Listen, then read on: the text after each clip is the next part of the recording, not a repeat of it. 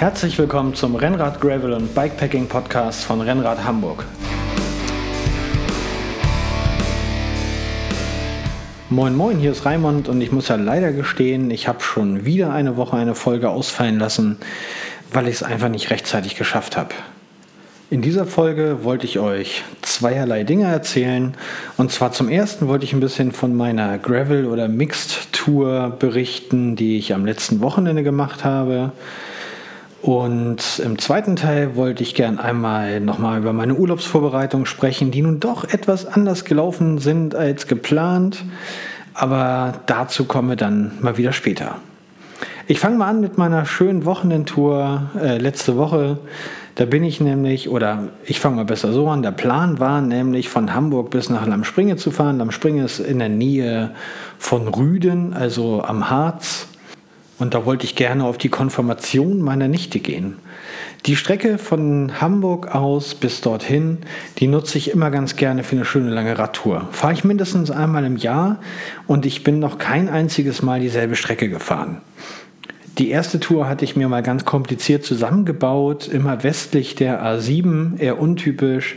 Da ist die erste Hälfte aber extrem schön und die zweite wird dann so ein bisschen langatmig. Beim nächsten Mal bin ich dann östlich der A7 gefahren. Vielleicht bin ich es auch schon zweimal dort gefahren, aber nicht dieselbe Strecke. Ähm, die ist tatsächlich sehr, sehr gleichbleibend schön, möchte ich mal sagen. Aber ihr wisst ja, ich habe ja ein neues Gravelbike und deshalb wollte ich diesmal wieder ganz anders fahren und zwar mit ordentlich Gelände. Ich bin ja auch schon beim Orbit 360 eine lange ähm, Gravel-Strecke gefahren, 200 Kilometer am Tag, das war spitze. Und da habe ich gedacht, okay, ich versuche mir das mal so zusammenzubasteln, quer durch die Lüneburger Heide und dann immer weiter runter, wo es ja auch ein bisschen bergig wird. Und äh, das habe ich dann auch getan, natürlich auf Komoot. Ähm, ich denke mal so, wie wir das hier fast alle tun. Und zwar habe ich diesmal gedacht, ich plane im Mountainbike-Modus. Ob das die beste Entscheidung war, hat sich dann natürlich tagsüber gezeigt. Aber ich kann schon mal sagen, die Strecke, die ich davon gefahren bin, die war einfach äh, gigantisch. Los ging es für mich ganz früh am Morgen. Halb sieben bin ich ungefähr losgefahren. Durch das leere Hamburg und den alten Elbtunnel, durch den Freihafen und dann bis nach Harburg hinein. Von dort aus ging es dann tatsächlich äh, Richtung Seevetal und Hittfeld wo ich dann bereits nach circa 25 Kilometern komplett auf Gravel gestoßen bin. Also erstmal auch das erste Stück war jetzt nicht mega gravellastig, könnt ihr euch vorstellen. Im Freihafen und in der Innenstadt gibt es halt doch nicht so viele Parks, wo man durch kann.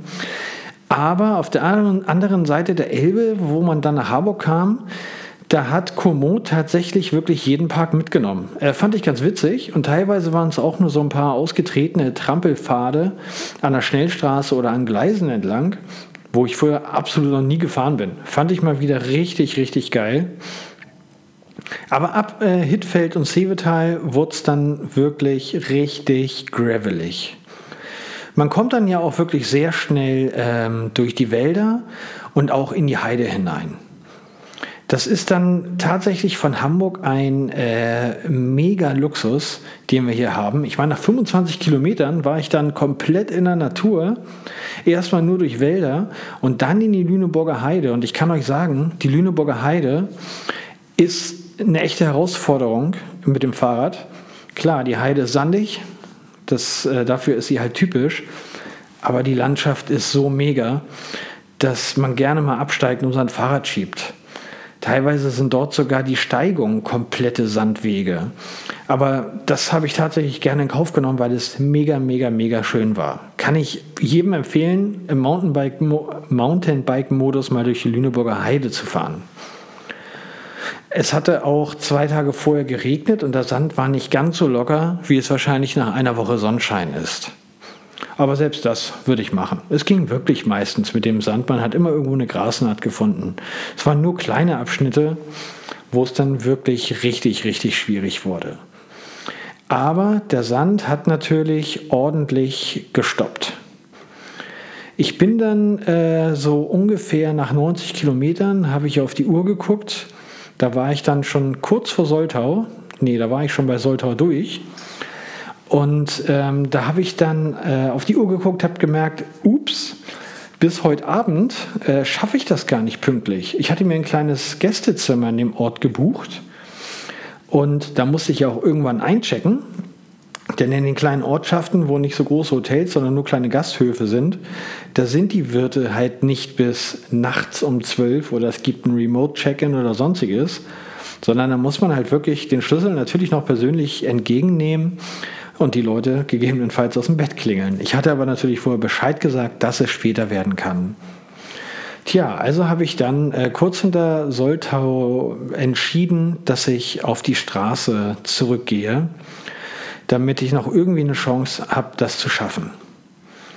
Ja, ich bin dann weiter auf der Straße gefahren, die nicht äh, minder schön ist. Man fährt zwar auch ab und zu mal die berühmte B3, aber ähm, es ging auch immer wieder andere Wege entlang, also kleine Wirtschaftswege, ähm, quer im Zickzack über die Bundesstraße, möchte ich mal sagen. Das kann Komoot wirklich gut. Ähm, wirklich die schönen Wege raussuchen. An der Bundesstraße muss man dann halt mal kurz anhalten und äh, heil über die Straße kommen. Und dann geht es aber schon wieder auf den nächsten kleineren ländlichen Weg. Das ist also überhaupt kein Abstrich, äh, was die, die angenehme Tour angeht. Und äh, ja, kann ich auch jedem empfehlen. Es fehlt dann natürlich der Gravel-Anteil und die Einsamkeit, weil man immer wieder die Straßen kreuzt.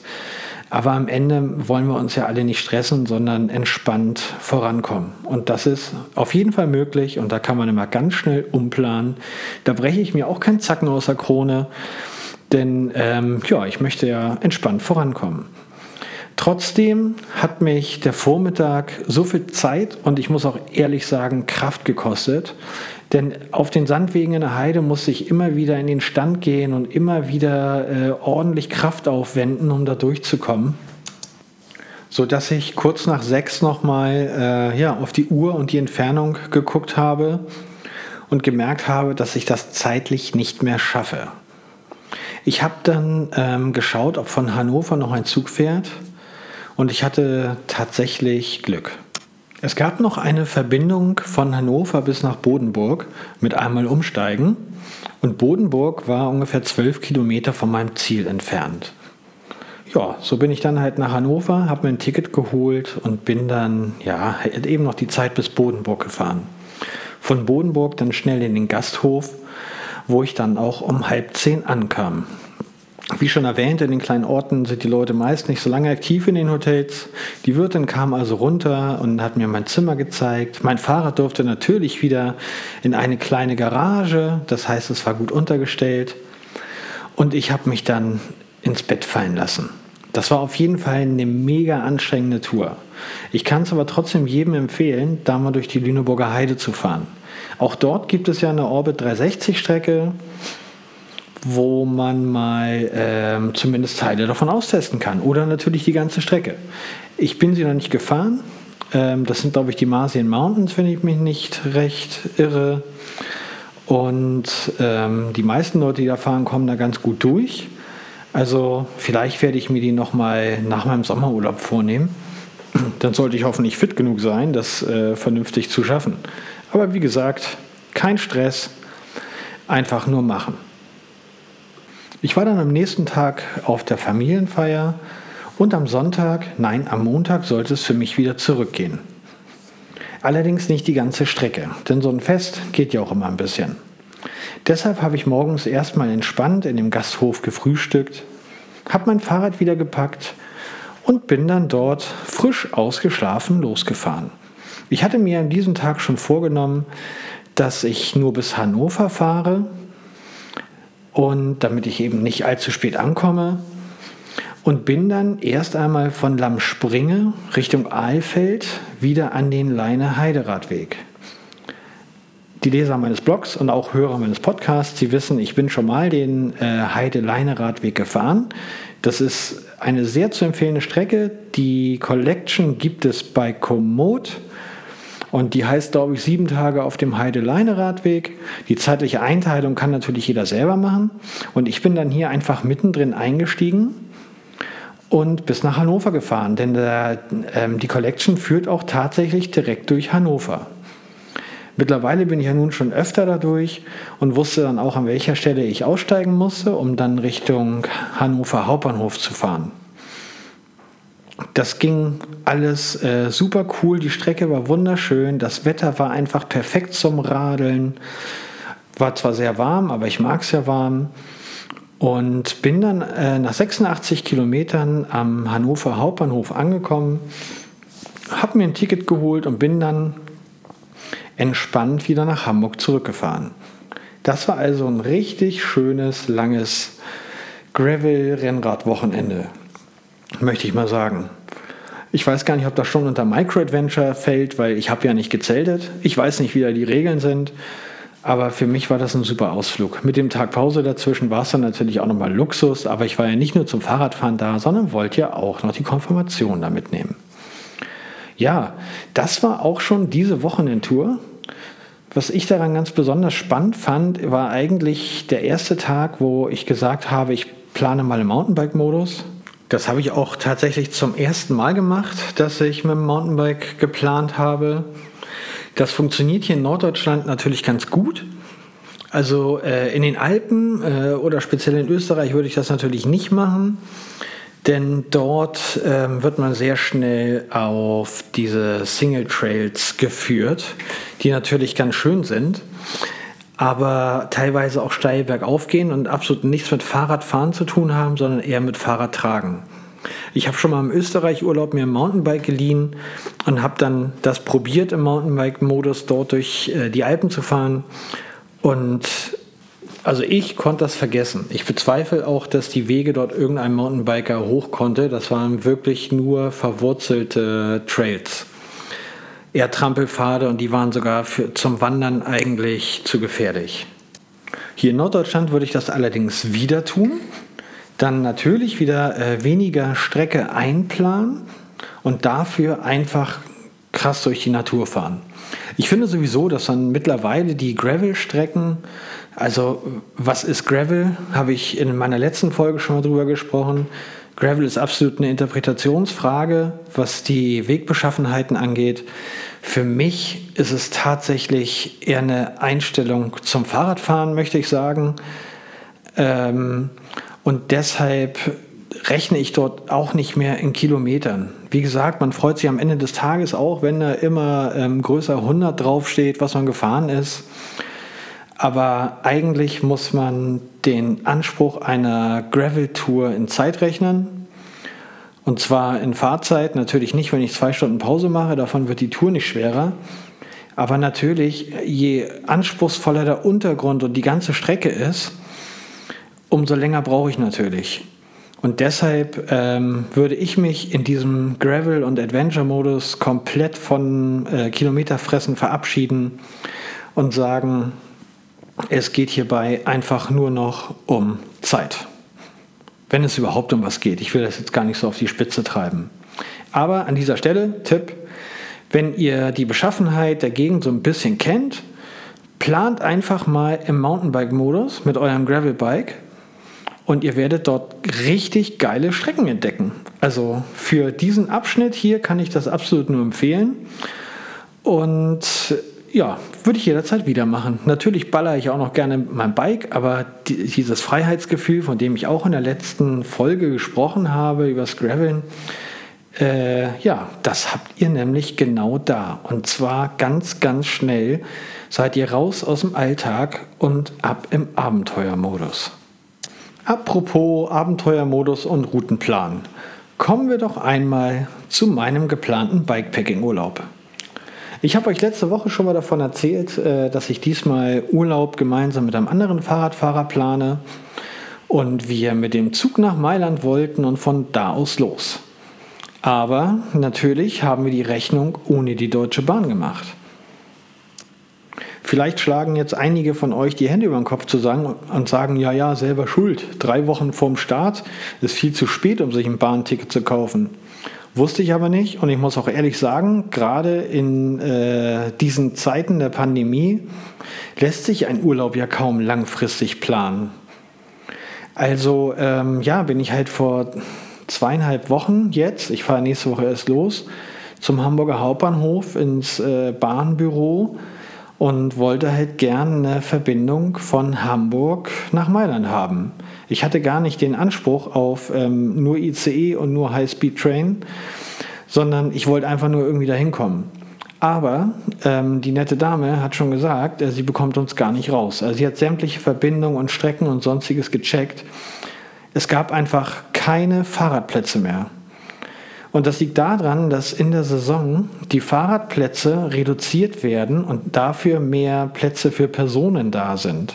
Natürlich, weil Personenplätze viel teurer sind als ein Fahrradstellplatz.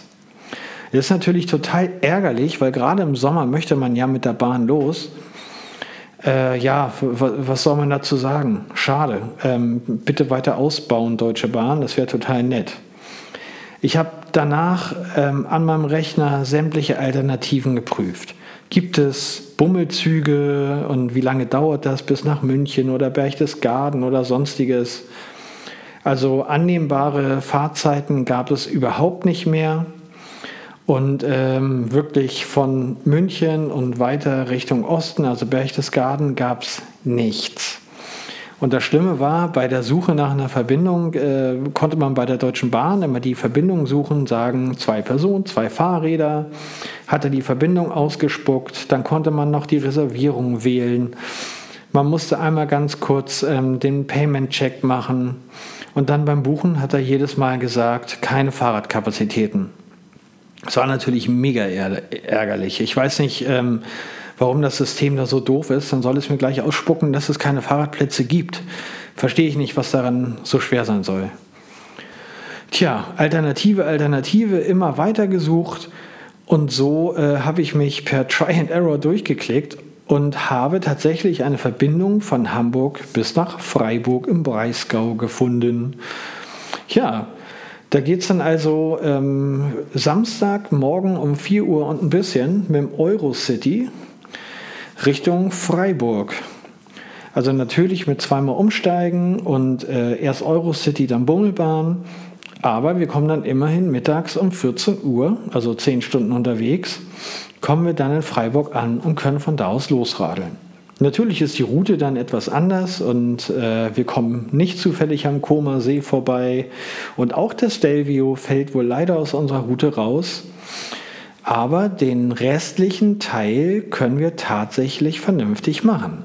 Also Pflicht ist ja auf jeden Fall äh, Südtirol und Dolomiten, hatte ich beim letzten Mal ja schon gesagt. Eigentlich war das Stelvio auch Pflicht, aber es ist halt so, wie es ist. Und sofern man das Planung nennen kann, würden wir dann tatsächlich so eine Schleife durch die Dolomiten und dann am Tegernsee wieder raus. Denn nach der ersten Woche fährt mein Kollege ja wieder zurück nach Hamburg und ich fahre eben mit dem Fahrrad noch ein bisschen weiter. Zurzeit haben wir nur so eine ganz, ganz grobe Planung und die führt gerade noch durch die Schweiz durch. Ich muss gestehen, ich habe gerade ein bisschen recherchiert und die Hotelpreise in der Schweiz liegen so zwischen 150 und 180 Prozent äh, zu den Deutschen, wenn wir die deutschen Preise mal als 100 Prozent nehmen. Von daher denke ich im Moment mal, wir werden wohl erstmal auf der deutschen Seite um den Bodensee rumfahren und dann nach Österreich rein und die Schweiz dann hoffentlich an einem Tag durchradeln, das kleine Stückchen, was wir da haben, damit wir wieder so ein bisschen in die geplante Route kommen. Ja, aber auch hier haben wir mit dieser schönen Schleife, die wir geplant haben, wie gesagt, alle Angaben ohne Gewähr. Denn Bikepacking ist Freiheit und äh, mehr als eine grobe Richtung wollen wir auch gar nicht haben.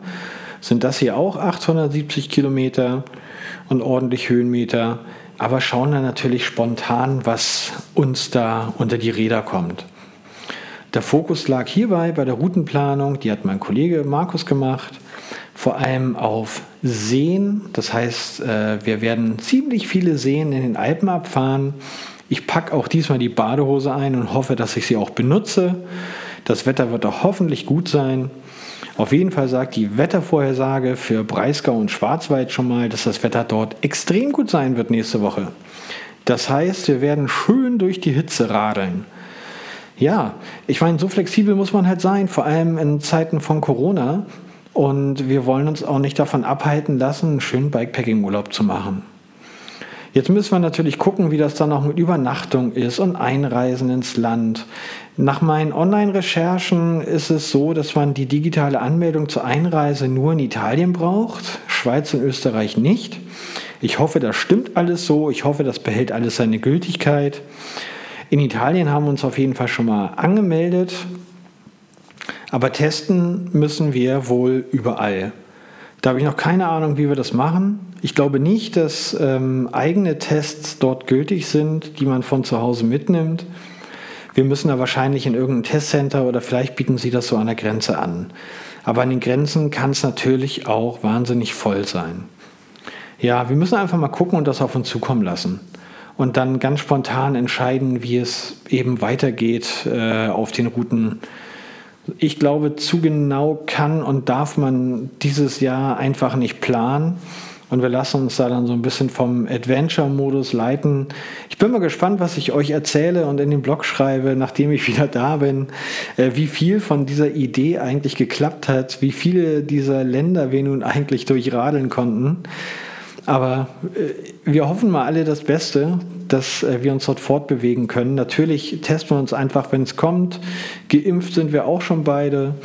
Also es sollte dem eigentlich nichts mehr im Wege stehen. Hoffe ich doch mal so. Ja, in diesem Sinne würde ich sagen, ich bin jetzt erstmal mindestens drei Wochen raus aus äh, dem Podcast-Business. Podcast business denn ich bin im Urlaub und danach werde ich natürlich erstmal meine Erlebnisse und Fotos und sonstiges aufbereiten. Natürlich auch wieder einen Artikel schreiben, denke ich doch mal. Und auch wieder eine neue Podcast-Folge aufnehmen. Also verzeiht es mir, wenn jetzt ein paar Wochen äh, keine neue Folge kommt.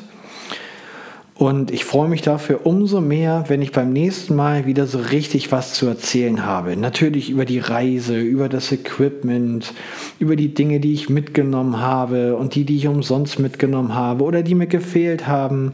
Also ihr wisst ja, wie das ist. Jede Reise hat ihren eigenen Reiz, jede Reise hat ihre, ihre eigene Herausforderung.